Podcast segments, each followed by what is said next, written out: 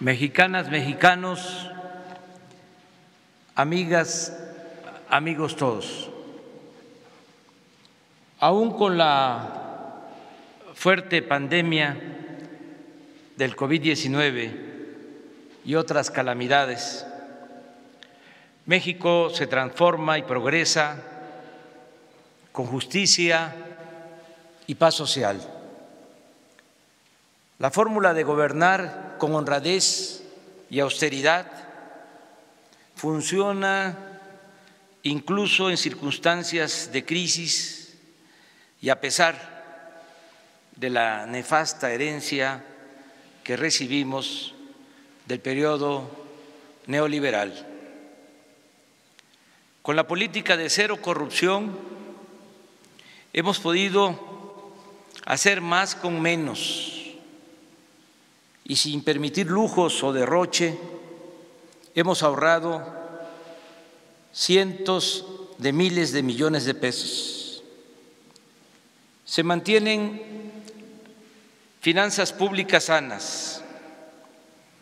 No hemos contratado deuda adicional a lo aprobado por el Congreso. No hemos aumentado impuestos ni se han incrementado por encima de la inflación los precios de las gasolinas, el diésel, el gas y la electricidad. Asimismo, nuestra moneda, el peso, no se ha devaluado y la inflación se mantiene controlada. Los ahorros, por no permitir la corrupción, y por hacer un gobierno sin privilegios que evita los gastos superfluos, nos han permitido financiar el programa de bienestar más importante en la historia de México. Las pensiones a los adultos mayores y a niñas y niños con discapacidad, las becas desde preescolar hasta posgrado, el mejoramiento y la construcción de vivienda, los créditos a la palabra, la atención a jóvenes que trabajan como aprendices, el apoyo directo a los comités de madres y padres de familia para mantener en buen estado las escuelas, el garantizar atención médica medicamentos y vacunas de manera universal y gratuita, entre otras acciones de desarrollo social, benefician a la mayoría de la población. En este programa de desarrollo con sentido social destacan las acciones destinadas a rescatar el campo y a sus pobladores. Ahora los campesinos más pobres sean ejidatarios, comuneros o pequeños propietarios, reciben apoyos directos para sembrar, se les entregan fertilizantes de manera gratuita y se benefician con precios de garantía en maíz, frijol, trigo, arroz y leche. Tanto por estos estímulos como por los créditos de la banca pública y privada, pero sobre todo por el acceso al mercado de Estados Unidos, la producción agropecuaria del país, a pesar de la pandemia, se, incrementó en 2020 en 2% en comparación con el año anterior. En cuanto a la pesca, también aumentó el volumen de captura de las distintas especies y por primera vez se entregaron apoyos directos en efectivo a 200 mil pescadores de escasos recursos económicos. Mención especial merece el programa Sembrando Vida por tratarse del esfuerzo más grande de reforestación en el mundo. En esta importante labor trabajan 420 mil campesinos que reciben un jornal de 5 mil pesos mensuales para plantar árboles frutales o maderables en sus parcelas. En la actualidad se han sembrado 700 millones de plantas y se llegará a mil millones de arbolitos para cubrir una superficie de un millón de hectáreas en 20 estados del país. Así como aspiramos a ser autosuficientes en alimentos, también buscamos producir en México las gasolinas, el diésel y el gas que consumimos y ser independientes en la generación de electricidad.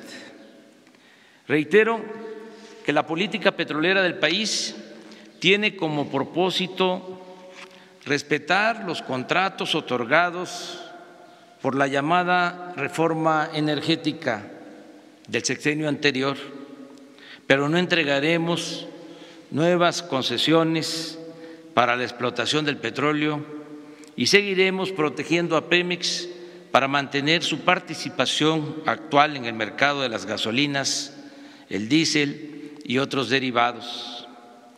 Esta política energética busca producir en México las gasolinas que el país consume y dejar de importar combustibles del extranjero. Con este fin, se continúa destinando recursos para la modernización de las refinerías existentes. Se reiniciará la construcción de la planta coquizadora de Tula Hidalgo y se va a concluir a mediados del año próximo la nueva refinería de Dos Bocas, Paraíso Tabasco. Aún cuando se han descubierto tres grandes e importantes yacimientos petroleros durante nuestro gobierno, la extracción de petróleo se destinará a la refinación y se acabará con la práctica de exportar crudo y comprar gasolinas. Es decir, toda la materia prima será procesada en nuestro país. Esta nueva política significa no extraer más petróleo que el indispensable para cubrir la demanda de combustibles del mercado interno. En términos cuantitativos, esto significa que durante todo nuestro mandato no sacaremos del subsuelo más de dos millones de barriles diarios. De esta forma, evitaremos el uso excesivo de combustibles fósiles, seguiremos actuando de manera responsable y no se afectará la herencia de las nuevas generaciones.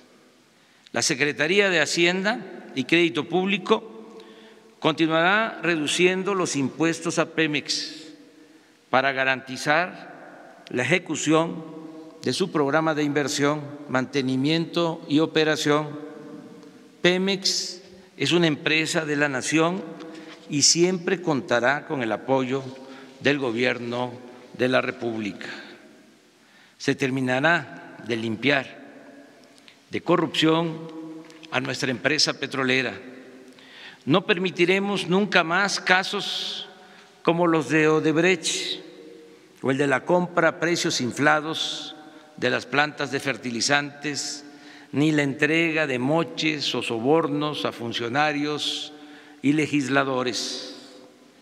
En cuanto a la industria eléctrica, la reforma que acaba de aprobar el Congreso permitirá reparar el grave daño que causó la privatización al sector público y a la economía popular, pues mientras el mercado de esta industria se abrió para dar preferencia a empresas particulares, nacionales y extranjeras, sobre todo con la entrega de subsidios, las plantas de la Comisión Federal de Electricidad fueron completamente abandonadas.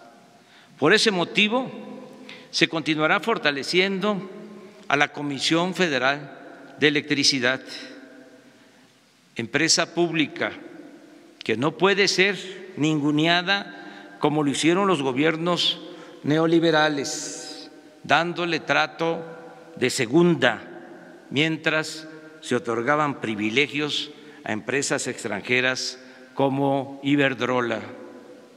Asimismo, seguiremos revisando contratos leoninos, porque no es justo que los consumidores domésticos paguen la luz con tarifas más elevadas que las corporaciones empresariales o las grandes cadenas comerciales.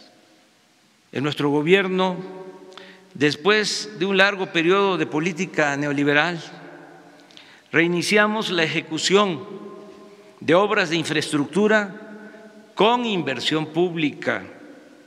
Hemos hecho a un lado los pidiregas o las llamadas asociaciones público-privadas, que siempre han resultado onerosas y perjudiciales para el erario. Sin contratar deuda y sin entregar concesiones, estamos construyendo con presupuesto federal carreteras, presas, hospitales, universidades, escuelas, acueductos, sistemas de drenaje, plantas de tratamiento de aguas residuales, puentes, refinerías, vías férreas, centrales eléctricas, aeropuertos, cuarteles, bibliotecas, parques, mercados, estadios, unidades deportivas y otras obras. Destacan, desde luego, la construcción del aeropuerto Felipe Ángeles, el programa integral del Istmo de Tehuantepec, para articular puertos, trenes y crear una vía rápida de comunicación entre países de Asia y la costa este de los Estados Unidos de América. Asimismo, menciono que el tren Maya llevará bienestar a la región de mayor riqueza arqueológica, cultural y turística del país. Tan solo en la ejecución de estos tres grandes proyectos se están generando 116 mil empleos directos y alrededor de 227 mil empleos indirectos. También informo que está en marcha la integración económica y comercial con Estados Unidos y Canadá el acuerdo de cooperación con soberanía entre nuestros países significa producción, empleos, mejores salarios y crecimiento en el norte del continente americano, pues solo así, sumando esfuerzos, inversiones, talento y mano de obra, podremos salir adelante en el complicado escenario de la economía y del comercio mundial. Somos conscientes que el desarrollo nacional depende en buena medida de que, de que logremos reducir la violencia y garantizar la plena tranquilidad pública. Con este propósito y bajo el principio de que la paz es fruto de la justicia, estamos atendiendo a los jóvenes, creando empleos, haciendo realidad el derecho a la educación, combatiendo la pobreza, fortaleciendo valores culturales, morales y espirituales y también, desde luego, actuando con profesionalismo, perseverancia, coordinación y respeto a los derechos humanos para garantizar la seguridad pública. Fruto de este trabajo conjunto de todos los días son los siguientes resultados. En el tiempo que llevamos en el gobierno se redujo el robo de combustibles, el llamado huachicol, en 95%, los homicidios en 1.6%, el robo de vehículos en 40%, el secuestro en 38 por ciento. Y así en casi todos los delitos del fuero común y del fuero federal. En suma, de 11 delitos considerados como de mayor impacto, solo dos han presentado aumentos. El feminicidio que creció en 8.5% y que posiblemente antes no se clasificaba como ahora, y la extorsión que aumentó en 21%. Todo este esfuerzo para conseguir la paz se ha llevado a cabo sin violaciones a los derechos humanos, sin el involucramiento de las fuerzas federales en masacres, sin cometer tortura, sin perpetrar desapariciones forzadas y ejecuciones extrajudiciales, sin criminalizar a sectores enteros de la población como ocurría antes. Aquí destaco la importancia de la creación de la Guardia Nacional, que ya cuenta con 100 mil elementos, los cuales operan desde 157 cuarteles construidos por los ingenieros militares en todas las regiones del país. Expreso mi reconocimiento sincero y fraterno a las Fuerzas Armadas. Sin la lealtad de las Secretarías de Defensa y de Marina y sin su entrega al pueblo, no tendríamos los mismos resultados en seguridad, en desarrollo y en bienestar. Con las Fuerzas Armadas ayudamos a la población afectada por huracanes, inundaciones, temblores, incendios y otros siniestros. Y con ellas, con las Fuerzas Armadas, contenemos a la delincuencia organizada e impulsamos la reconstrucción de la seguridad y de la paz en las regiones del país más afectadas por la violencia delictiva. Con personal militar se cuidan las instalaciones estratégicas de la nación, se evita el robo de hidrocarburos, se enfrenta el contrabando, se persigue la corrupción en los puertos y se defiende la soberanía.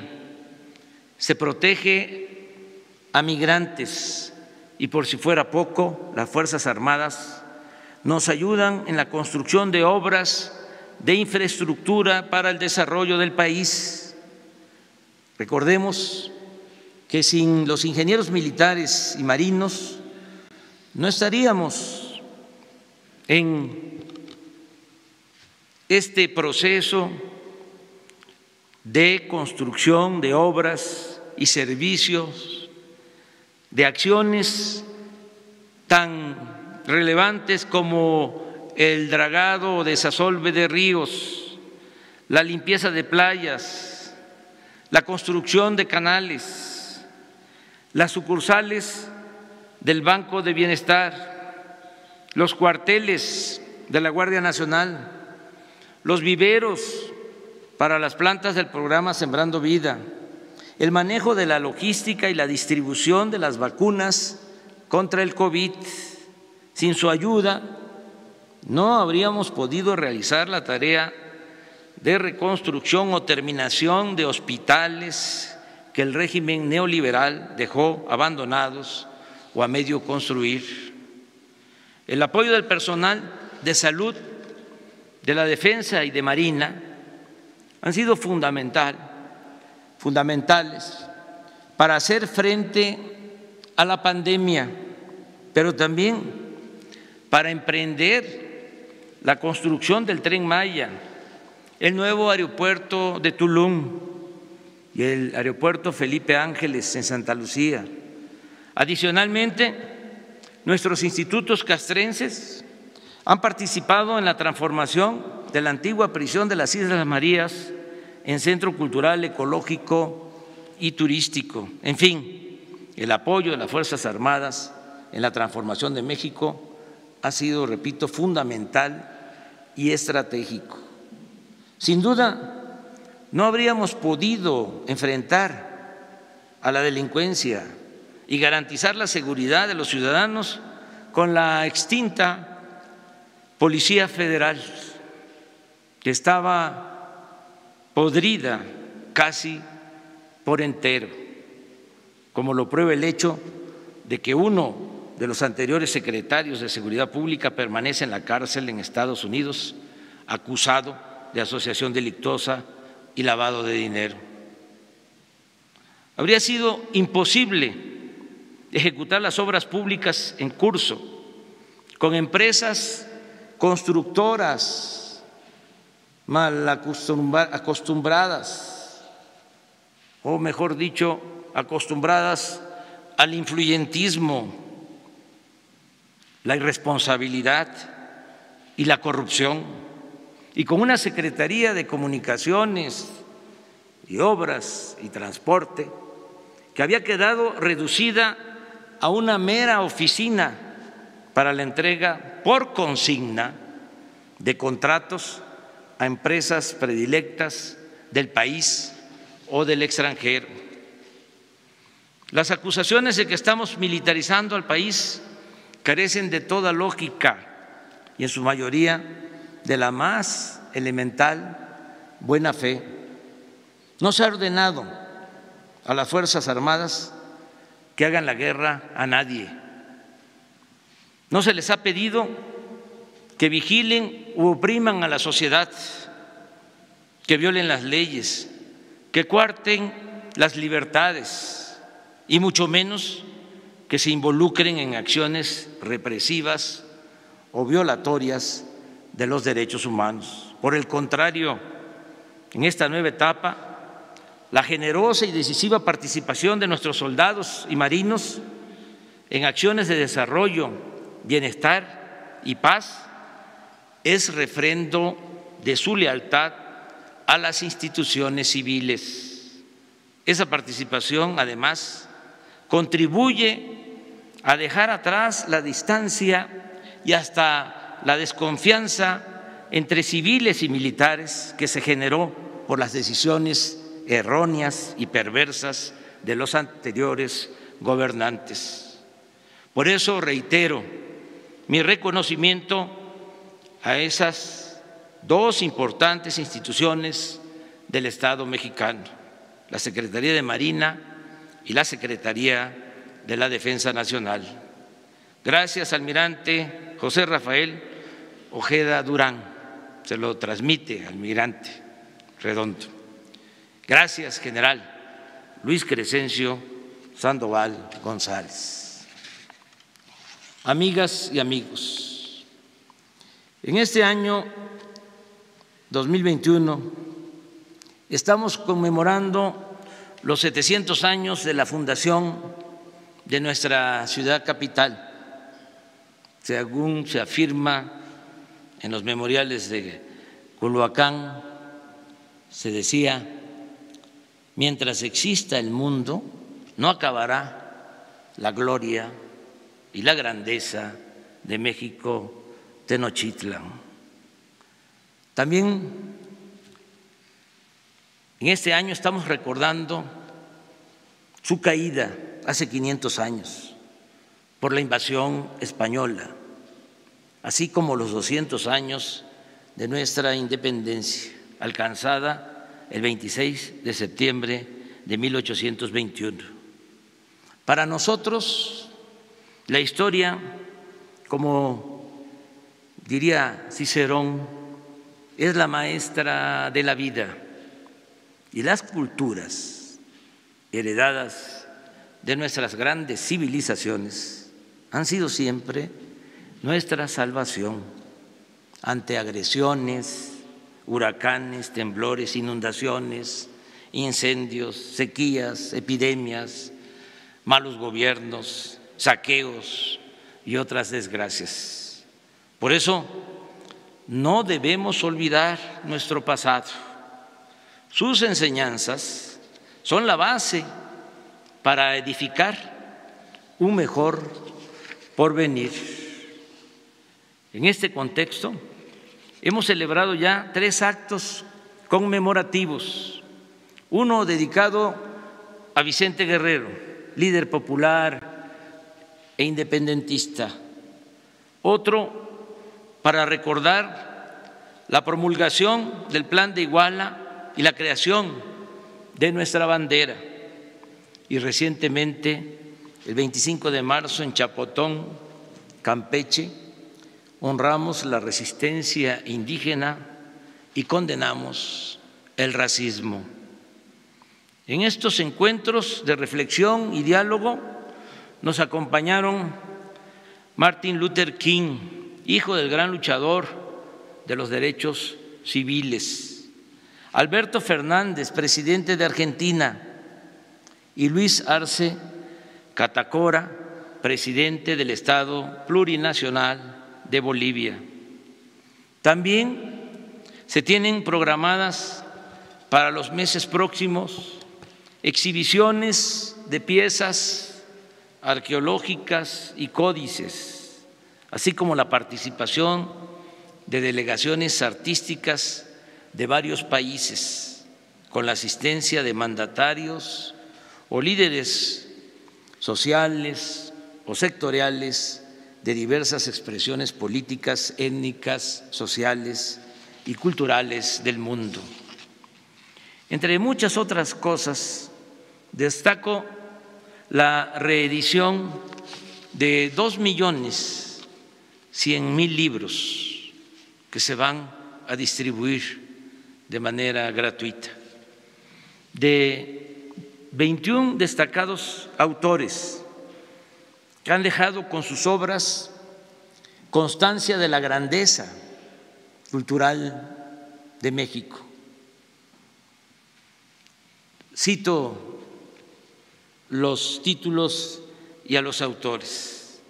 El laberinto de la soledad, de Octavio Paz. Tomochic, de Heriberto Frías. Crónicas de amor, de historia y de guerra, de Guillermo Prieto. Balún Canán, de Rosario Castellanos. El libro vacío, de Josefina Vicens. Canec, de Emilio Abreu Gómez. Noticias biográficas de insurgentes apodados de Elías Amador. Paseo de la Reforma de Elena Poniatowska. Los de abajo de Mariano Azuela. La sombra del caudillo de Martín Luis Guzmán. Río Subterráneo de Inés Arredondo. El libro rojo de la Independencia de Vicente Riva Palacio y Manuel Paino. Breve historia de la guerra con los Estados Unidos de José C. Valadez. Apocalipsis de Carlos Monsiváis. Tiempo de ladrones de Emilio Carballido. Muerte en el bosque de Amparo Dávila. Antología de la poesía del siglo XIX de varios autores, mujeres y hombres. Y Matarazo no llamó de Elena Garro. Tiene la noche un árbol de Guadalupe Dueñas. Pueblo en vilo de Luis González y González. La revolución de independencia de el maestro Luis Villoro amigas y amigos, pese del tremendo daño causado por la pandemia de COVID-19, que además del sufrimiento de millones de enfermos ha provocado un inmenso dolor a familiares por la pérdida de sus seres queridos, poco a poco vamos construyendo una nueva normalidad. En estos últimos tiempos han bajado los contagios, las hospitalizaciones y lo más importante, los fallecimientos. Y precisamente ahora estamos contando con más dosis de vacunas para proteger lo más pronto posible a toda la población.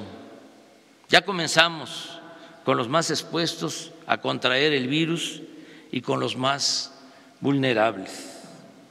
El plan de vacunación comenzó con el personal de salud de hospitales COVID y ahora estamos atendiendo a adultos mayores de 60 años de todo el país.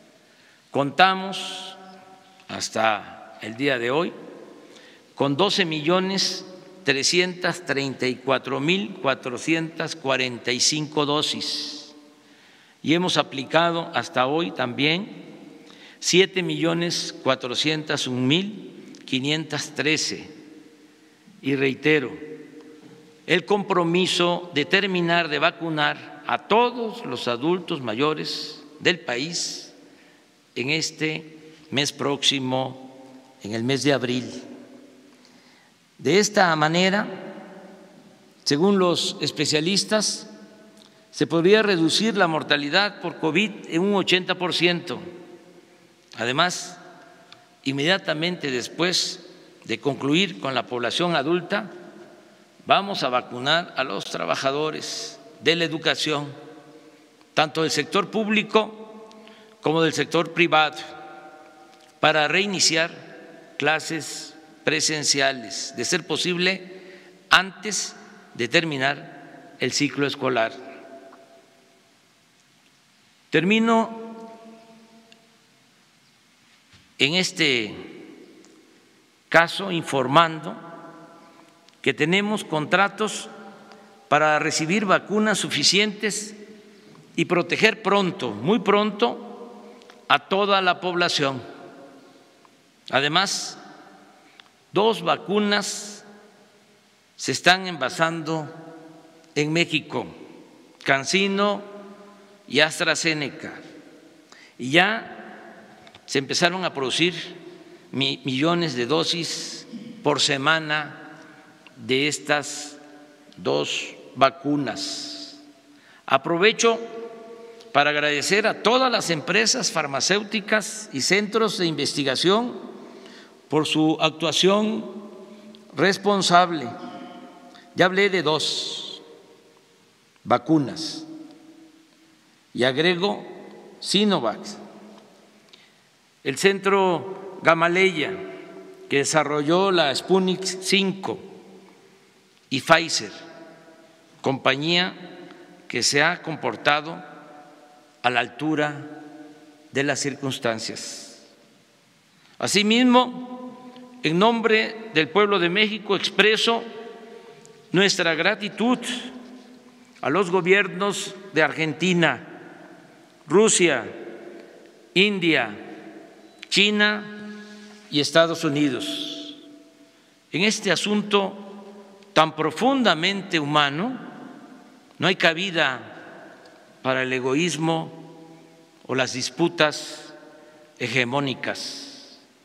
Por encima de todo, debe prevalecer siempre la fraternidad universal. En lo económico y en lo social, también vamos saliendo de la crisis. La actividad productiva y comercial empieza a reponerse sin que hayamos recurrido al endeudamiento, sin aumentar impuestos y sin gasolinazos, solo con los ahorros por el combate a la corrupción, con eficiencia administrativa, con mucho trabajo y con austeridad republicana.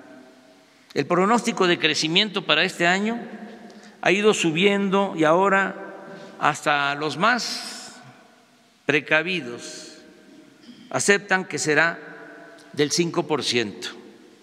En mi opinión, a mediados de este año nuestra economía habrá recuperado los niveles previos a la pandemia. Pienso también que los sectores más afectados, como el turismo, el comercio, los restaurantes y otros servicios, volverán a florecer.